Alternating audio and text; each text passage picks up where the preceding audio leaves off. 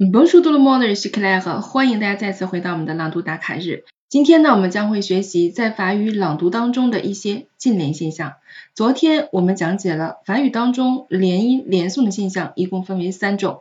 第一种呢，就是必须要连诵的，我们叫做闭连现象；第二种呢，叫做近连现象，也是我们今天一会儿要讲解的；第三种呢，叫做自由连诵，会根据我们的习惯选择连读或不连读。好了，那首先让我们先来看一下今天的课程。法语当中近连的现象也是比较多的，那么今天我们在课程当中给大家介绍四个比较重要的近连现象。好，首先让我们来看第一个，如果这个名词啊它的开头字母是虚啊式的话，那么这个单词是不可以跟前面的这个词汇进行连诵的。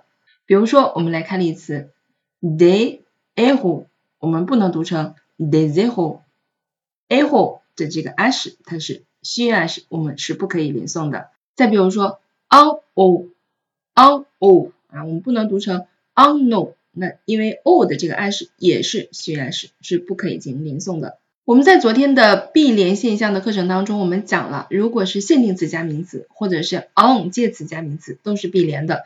可是如果你后面这个单词是虚啊是开头的话，那么就是近连的。讲到这里，可能有同学会问，我怎么去判断这个单词的 a 是是虚音的还是哑音的呢？简单的说，从外表上是看不出来的，所以我们需要在背单词的时候就把它直接背下来。如果这个单词的 a 是是虚音的，你会在查词典的时候看到它的前面会有一个小小的星号，那这个星号就告诉你啊，这个 a 是是虚音的。所以背词汇的时候，你直接把它背下来，这个 a 是啊是虚音的还是哑音的？好，我们来看这两个相关的小例句哈。Ce sont des héros，ce sont des héros，il habite en haut de cette rue，il habite en haut。The said we，这里我们需要注意一下，elebit 是有一个连诵的，因为这个 ash 啊，它是哑音 a 是，一定要连的啊。我们上节课讲了，主语为人称代词时和动词一定要进行连诵的，所以是 il habite，il habite。然后 on o 是不可以进行连诵的，嗯，the said we。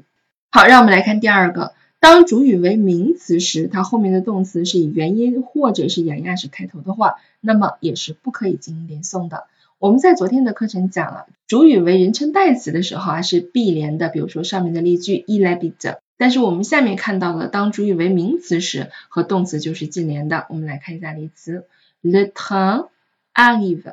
你这里不能把 train 的 n 跟 arrive 连在一起读，读成 le train arrive，这是不对的。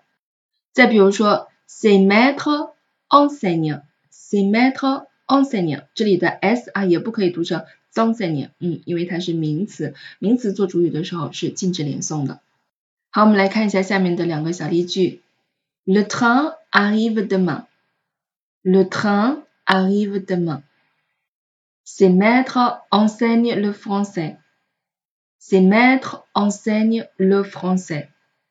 好，接下来我们来看第三种近连的现象，在动词后我们基本上是不连诵的，因为它后面的这个成分基本上跟动词它不是一个一群的，或者我们叫做节奏组，它们的句子成分是不同的，所以我们是不可以放在一起连读的。那比如说，par avec 不能读成 par avec，par 它是动词 partir 的动词变位。我们来看例句，il part avec sa copine。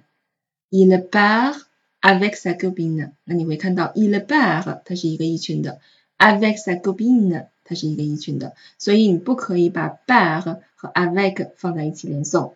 在法语当中啊，你把一个句子的意群划分清楚是非常重要的，因为这也会涉及你在朗读的时候语音语调怎么去控制。能够很好的把意群划分清楚啊，这需要你有一定的法语基础的，最起码有些单词你要认识。然后一些语法结构你要了解，所以这个可能在初学的时候判断起来会有一些困难。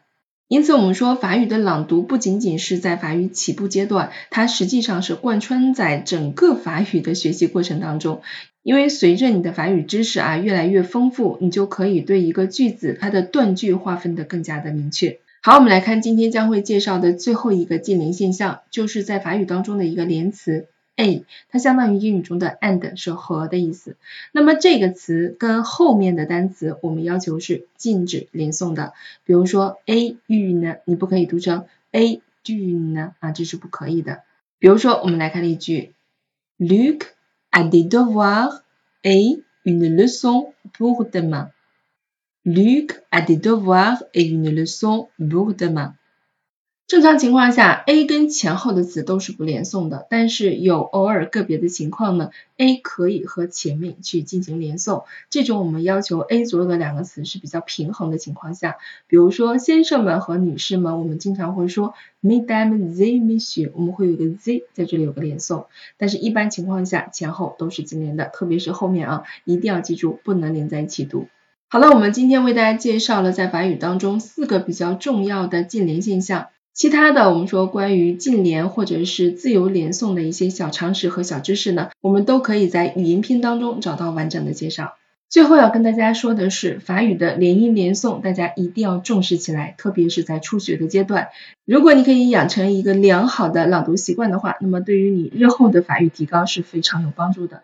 完了，好了，我们今天的小课程呢就到这里了。Merci à vous tous et à la prochaine。